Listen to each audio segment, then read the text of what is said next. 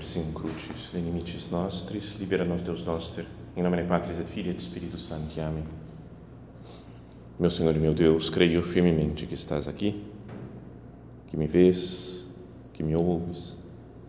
Adoro-te com profunda reverência. Peço-te perdão dos meus pecados e graça para fazer com fruto este tempo de oração. Minha Mãe Imaculada, São José, meu Pai e Senhor, meu anjo da guarda, intercedei por mim.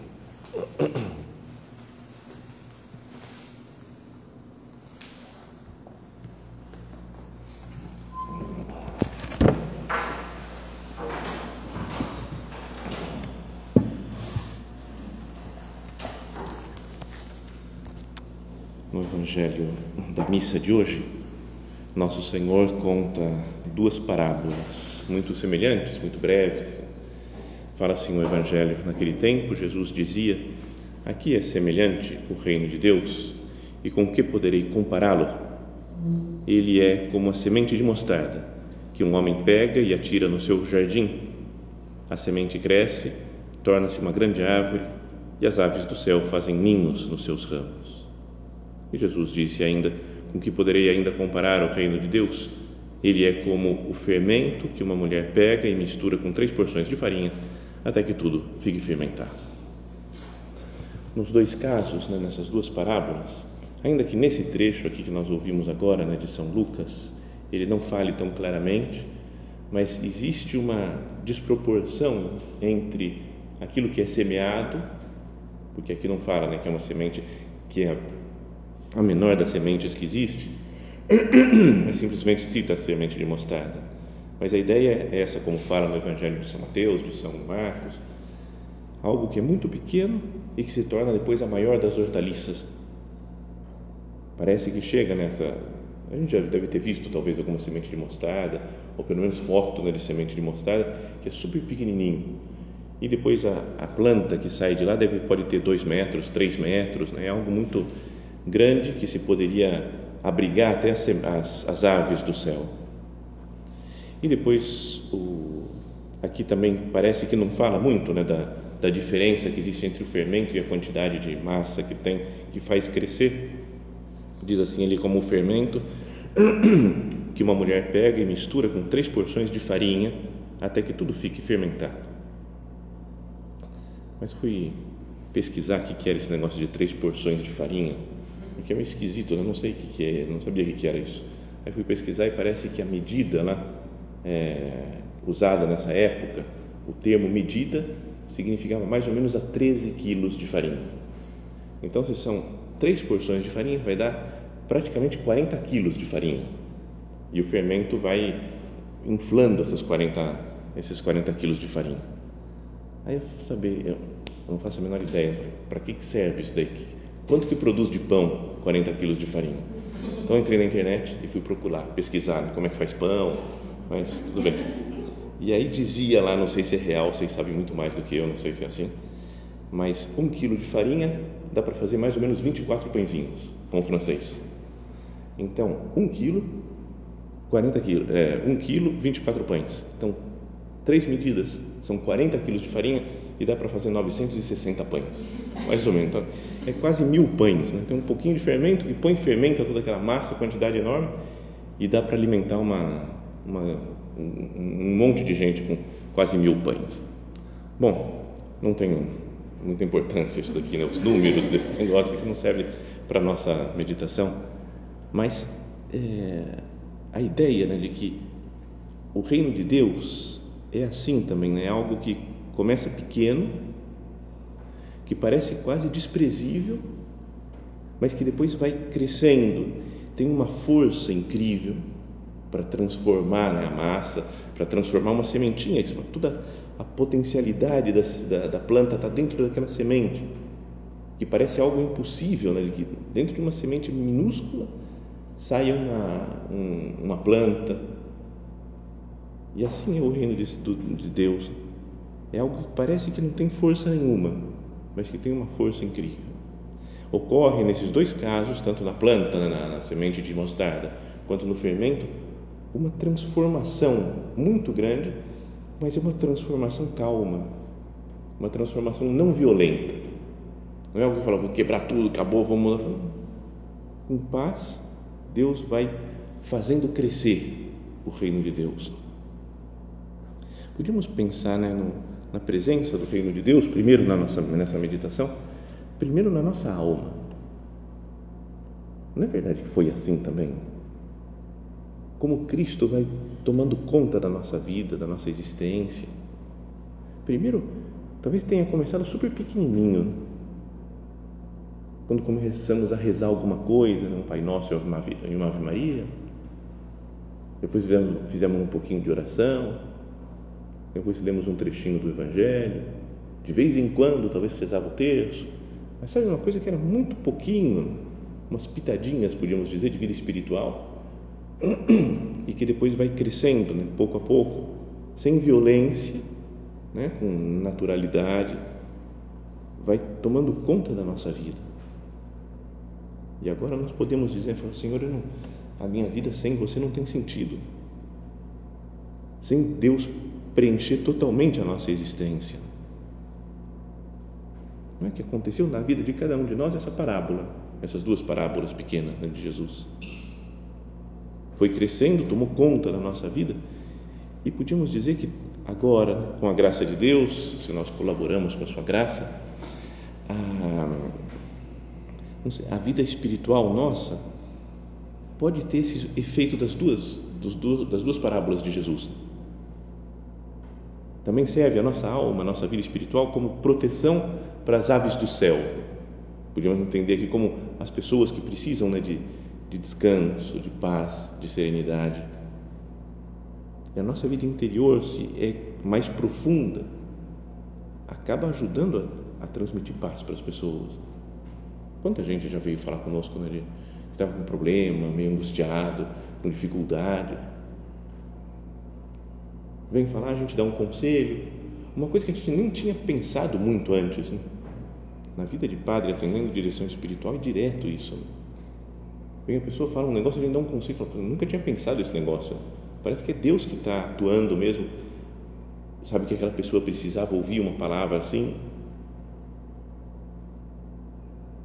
E também a vida espiritual nossa, se nós deixamos que que né, o crescimento, deixamos livre o crescimento da, do reino de Deus dentro de nós, é alimento para muita gente, como os 960 pãezinhos assim que a gente pode fazer e que dá para alimentar muita gente. É uma transformação né, que o fermento, a pouca quantidade de fermento, faz em toda a massa e pode alimentar muitas pessoas em Amigos de Deus, o nosso padre fala, né, uma vez dessa comparação aqui do com o fermento, dizendo: Nós queremos seguir o Senhor e desejamos difundir a Sua palavra. Pensando em termos humanos, é lógico que também nos perguntemos: mas que somos nós para tanta gente?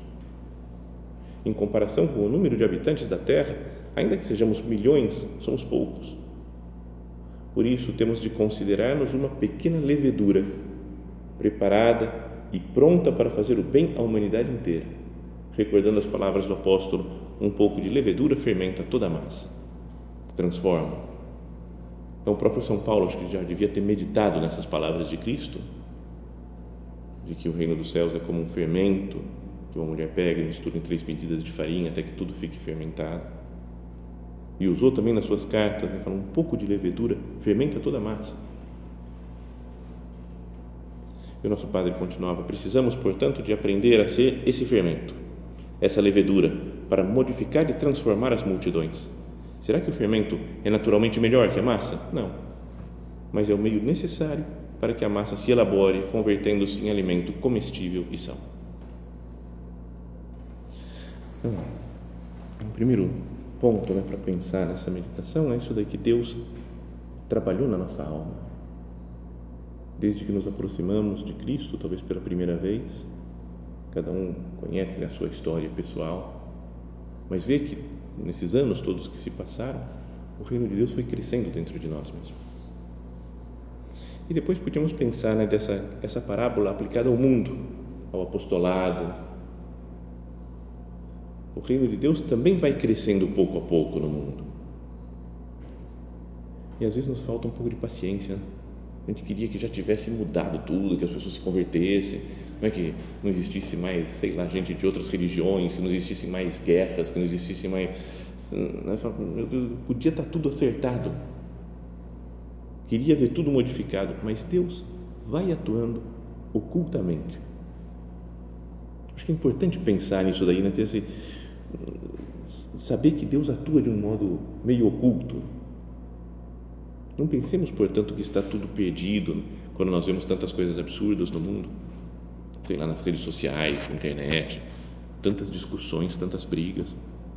Deus está atuando, mas de forma oculta. No Evangelho de São João fala, tem um momento lá, tem uma, tem uma um, um comportamento meio estranho de Jesus, mas que a gente pode entender espiritualmente como ele atuando oculto. Falam que vieram chamar Jesus para ir para uma festa em Jerusalém e ele falou: Vós podeis subir para a festa, eu não subo para essa festa porque meu tempo ainda não se cumpriu. Dito isso, permaneceu na Galiléia.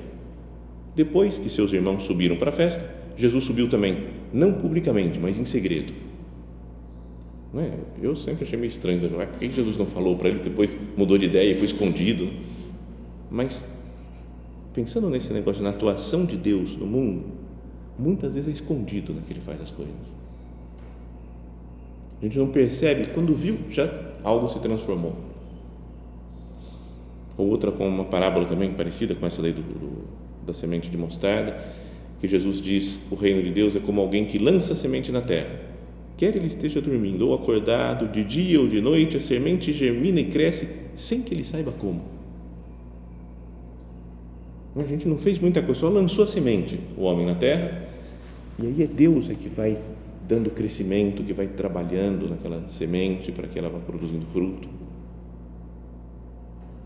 Então, pensando nessas coisas, no, na atuação de Deus, que é mais ou menos oculta, né, na força que tem uma semente de mostarda ou um fermento, podíamos pensar, né? Senhor, será que eu não quero eu mesmo fazer coisas grandiosas sem contar com Deus? Não é quando a gente fica super preocupado em atingir uns objetivos, uns resultados, tanto na nossa vida espiritual quanto no, no, no apostolado. Na vida espiritual, falando, eu tenho que melhorar, eu tenho que sentir que eu estou melhorando, que eu estou crescendo eu não vejo progresso. Como é que a gente vai fazer retiro e fala, nossa, os mesmos propósitos do ano passado, mesma coisa, do ano retrasado, nossa, sempre a mesma coisa, eu não melhoro. Parece que a gente quer progresso que a gente possa até quantificar. Melhorei nisso, melhorei naquilo. Sabe, uma pessoa que vai dominando as coisas e acaba confiando mais na sua força do que na força da graça de Deus que faz crescer a gente quer resultados no apostolado. Não é assim? A gente, de vez em quando, pode acontecer isso, né? a gente fica, fica contando com números. Vai ter recolhimento, vou convidar um monte de gente, vai estar lotado, e vem meia dúzia. Meia dúzia não vem, né? Mas às vezes pouca. Ele fala, é que eu não trabalhei direito, que eu não. Sempre a culpa parece que é nossa, né? Ou dos outros, né? Não, ele também não convidou ninguém, ele não falou com aquela amiga que tinha que falar e a gente fica fazendo uma observação muito humana das coisas. Será que Deus não está trabalhando nas almas? E o que eu tenho que fazer é lançar a semente de mostarda, ou é colocar um pouquinho de fermento na massa, com fé, e Deus vai transformando, Deus vai fazendo as coisas crescerem. É que senão, imagina o pessoal, sei lá, que mora na, na Suécia, que mora na, qualquer outro lugar, de, do, sei lá, que, falo Suécia porque é mais difícil, acho que o trabalho apostolado lá, mas anos e anos e anos e anos e anos e, anos, e a coisa continua meio igual, né? vai uma no recolhimento, ou duas, não sei o que, num outro meio de formação, e poderiam pensar, não, é que sou, eu sou assim, não dá, eu sou muito, nossa, eu tinha que fazer mais, eu tenho que trabalhar mais, que nós façamos a nossa parte, que é lançar a semente, que é colocar o fermento. Mas não posso querer puxar a planta, sabe, para cima para ver se ela cresce mais rápido. Tinha esse negocinho, não tinha? Vocês não plantavam feijão quando era pequenininho? Eu, quando era a única coisa que eu plantava. e no copinho de danoninho ainda tinha um copinho de danoninho punha terra e já, às vezes punha algodão parece que funciona também com algodão você põe algodão e vai crescendo mas no dia seguinte está um pouquinho alto mas você quer que cresça mais né? vai subindo tinha uma prima que era vizinha de casa falei isso daqui alguma outra vez que ela fez, plantou um feijãozinho e deu vagem até no copinho de danoninho subiu, parecia uma vagem com um grãozinho de feijão sabe, deu uma inveja, né? Falei, ah, pelo amor de Deus, como é que ela consegue isso e eu não? Então a gente é cansado. Dois dias depois já cansei da planta porque ela não cresce mais rápido. Então, será que na vida espiritual e no apostolado eu não tenho também essa falta de paciência? Meu Deus, perdão pelas vezes que eu quero que as coisas se resolvam logo, no meu tempo, no meu esquema. Eu vou trabalhar mais para conseguir mais. Eu vou fazer isso para conseguir aquilo. É? Olha só, a semente de mostarda e o fermento crescem de uma maneira meio inexplicável, né? a atuação deles. E é preciso ter paciência, né? Lembra aquela frase do nosso padre que é tão, tão boa, que ajuda a pensar? Fala, as almas, como bom vinho, melhoram com o tempo. Eu aprendi a esperar, não é pouca ciência. Não é pouca ciência. Quantas vezes a gente tem uma certa afobação né, para as pessoas melhorarem? Sei lá, pode ser uma pessoa de casa, um apostolado, a gente quer que, tem que mudar, tem que melhorar, tem que crescer. Tem... As almas, como bom vinho, melhoram com o tempo. Eu aprendi a esperar. Lembrando dessa outra parábola que citávamos, né, que Jesus fala: o reino de Deus é como alguém que lança semente na terra quer ele esteja dormindo ou acordado, de dia ou de noite, a semente germina e cresce, sem que ele saiba como. Quero, às vezes, no dia seguinte ter resultado já da minha planta, mas é preciso esperar, deixa que Deus vai trabalhando. As almas, como bom vinho, melhoram com o tempo. Aprender a esperar esperar que o tempo passe, porque é importante né, que exista um tempo que vai transformando as almas, transformando as pessoas, e esperar a ação de Deus. É Ele que faz crescer. O que a gente tem que fazer é plantar, regar, porque são coisas simples. Mas essa coisa, como é que eu faço para uma planta crescer? Não faço nada, eu só posso jogar semente na terra, ir regando e esperar. Mas o poder de crescimento é da planta, ou de Deus. Lembra a frase de São Paulo? Paulo plantou, Apolo regou, mas Deus que dá o incremento. É Deus que faz, que dá o crescimento para, para a vida espiritual das pessoas. Então, meu Deus, perdão pelas vezes que eu esqueço disso. Perdão pelas vezes que me falta paciência e eu quero fazer as coisas acontecerem e não confio na sua graça e acho que não está funcionando, que as coisas não vão para frente. Me fico meio desanimado porque as coisas não crescem. Então, para crescer, para ter mais frutos na vida espiritual, frutos no apostolado, eu falo, então vou fazer mais, vou trabalhar mais, vou me empenhar mais, vou me esforçar. Sabe, uma coisa de. Eu conto muito com as minhas forças às vezes e menos com a graça de Deus. Perdão, Senhor, pelas vezes que eu viro meio voluntarista. E quero trabalhar, trabalhar, trabalhar, fazer coisas, não paro porque eu faço, faço. Confiando mais nessa minha atuação, no meu poder de fazer as coisas, do que na graça de Deus. Tem uma. É um, é um pseudo-livro, não sei se tem aqui, se vocês já viram, mas é uma. Está escrito, acho que até no livro, que é é, tipo esboço de um estudo sobre a vida espiritual, o crescimento nas virtudes, é uma coisa assim, não, não me lembro o nome, mas que é daquele Dom Julio Diegues, que é um padre lá de Roma, que acho que deu aula na Universidade da Santa Cruz, mas que agora ele é o, o reitor do Colégio Romano da Santa Cruz. E ele escreve, é um, são umas páginas soltas assim, sobre o, o papel da liberdade na formação e como crescer nas virtudes, é super legal, tem umas ideias boas e tem um momento que ele fala do voluntarismo. Que a gente cai em geral, né, toda a formação que nós temos na, em todo lugar, em todo o Ocidente, é muito de disso daqui meio voluntarista. Em que consiste o voluntarismo? E ele fala assim, de modo muito simples, o voluntarismo é a inflamação da vontade em prejuízo da inteligência. Eu não penso muito na vida espiritual. Eu acho que eu tenho que fazer coisas. Vontade, inflamação da vontade. O voluntarista usa pouco a inteligência na sua vida interior.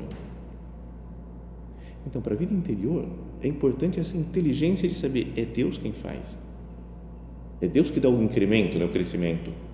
Ele que faz que a semente se torne planta ou que a massa fique toda fermentada pela ação oculta do fermento. Então ele fala, então, voltando ao texto, o voluntarista usa pouco a inteligência na sua vida interior. É possível que seja muito inteligente, mas apoia a sua luta na vontade, que acaba carregando também consigo o peso que corresponderia à inteligência. Isso significa que para ele conta mais querer do que entender. A vida interior é, sobretudo, para ele, uma questão de decisões firmes a solução dos problemas é sempre colocar mais esforço para se ajustar a uma regra de comportamento que não se acaba de interiorizar. E isto gera tensão interior, cansaço e esgotamento. Conversando com o Senhor aqui, será que não podíamos nos examinar nisso? Senhor, será que eu não tenho, eu não penso sempre que o crescimento espiritual ou, ou alcançar mais frutos apostólicos. Não é questão disso de mais esforço para me ajustar a como tem que me comportar. E aos poucos isso vai gerando em mim uma certa tensão interior, cansaço, esgotamento. Eu não aguento mais, mas vamos lá, vamos lá. O importante é fazer as coisas. E mais para frente nesse livro ele fala o que há por trás do voluntarismo. E responde: por trás do voluntarismo existe um desejo de segurança. O voluntarista renuncia a usar plenamente a sua inteligência porque tem medo, quer um critério seguro e prefere que outro julgue por ele. Ele se limitará a colocar em prática a diretriz que recebeu. Não pensa muito, falar, me mandaram fazer assim, então eu faço. O fundamental para ele não são as razões, mas as decisões, as determinações.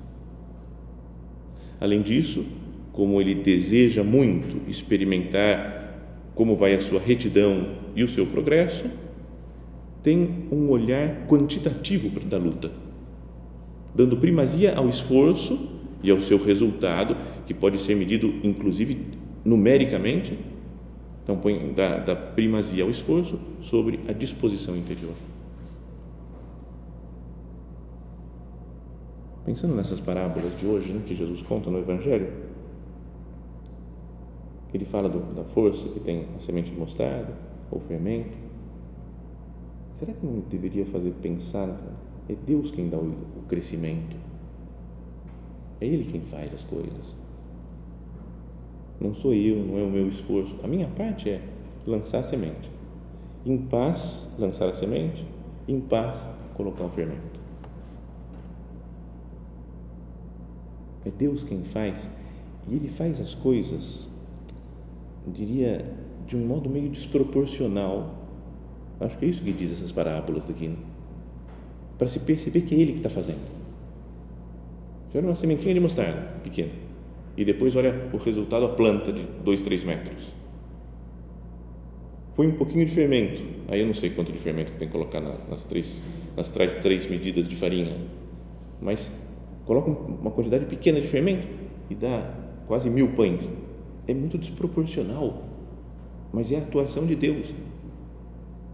Lembra que o nosso padre falava que Deus escolheu para fazer a obra um instrumento inepto e surdo. Se sentia muito pequeno, muito pobre, muito pecador, escolheu um instrumento inepto e surdo para que se visse que a obra é dele. A obra é de Deus, foi ele, foi Deus que fez. Ele falava, nosso padre, no final da vida, que ele se encontrava meio confuso, né? confundido, vendo a, quantidade de frutos que deu a obra, mais de 60 mil pessoas no mundo quando ele morreu. E ele começou super pequeno, vários anos que não tinha ninguém de casa, né? As pessoas entravam e iam embora. E depois Deus deu esse crescimento que é muito desproporcional, é a atuação de Deus. É importante lembrar isso daqui, que Deus atua de uma maneira meio desproporcionada. Lembra a cena das bodas de Caná? Acho legal isso daí de pensar também de números assim das bodas de Caná, porque a festa devia estar acabando para acabar o vinho. Nossa Senhora fala não tem mais vinho e Jesus faz, coloca aquelas seis talhas de água cheias de água, seis talhas de pedra cheias de água até a boca e transforma tudo em vinho. E são mais ou menos 600 litros de vinho. Pensa o que é isso? A festa está acabando e ele faz como se fossem essas garrafas de 750 ml, 800 garrafas.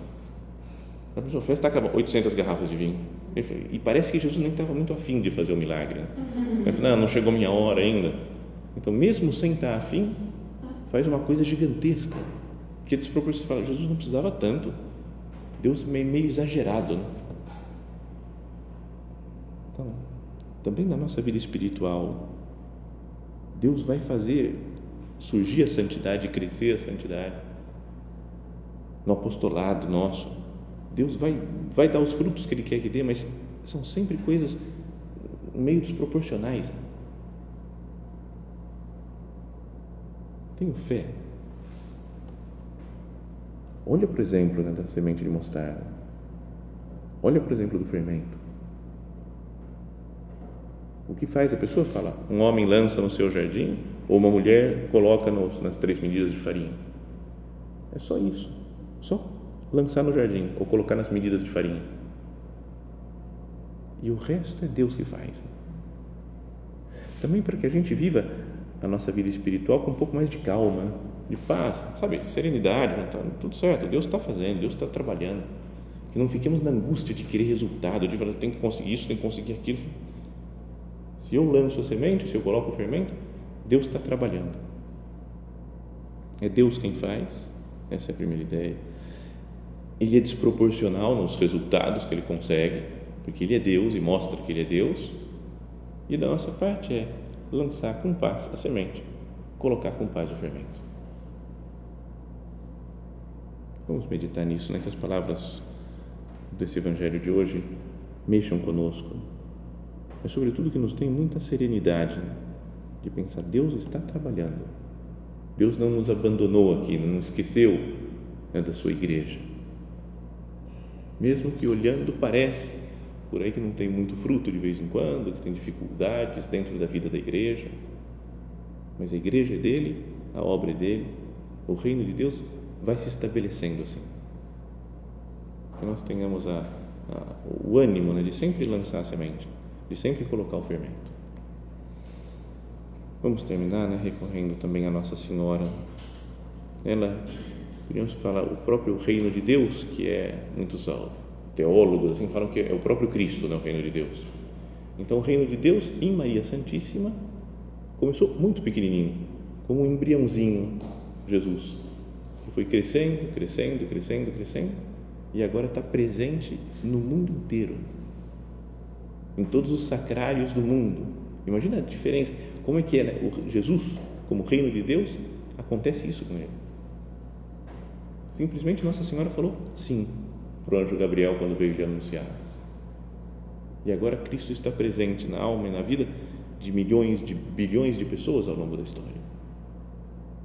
Que Nossa Senhora nos faça sempre ter essa esperança e essa fé de lançar a semente e de colocar o fermento.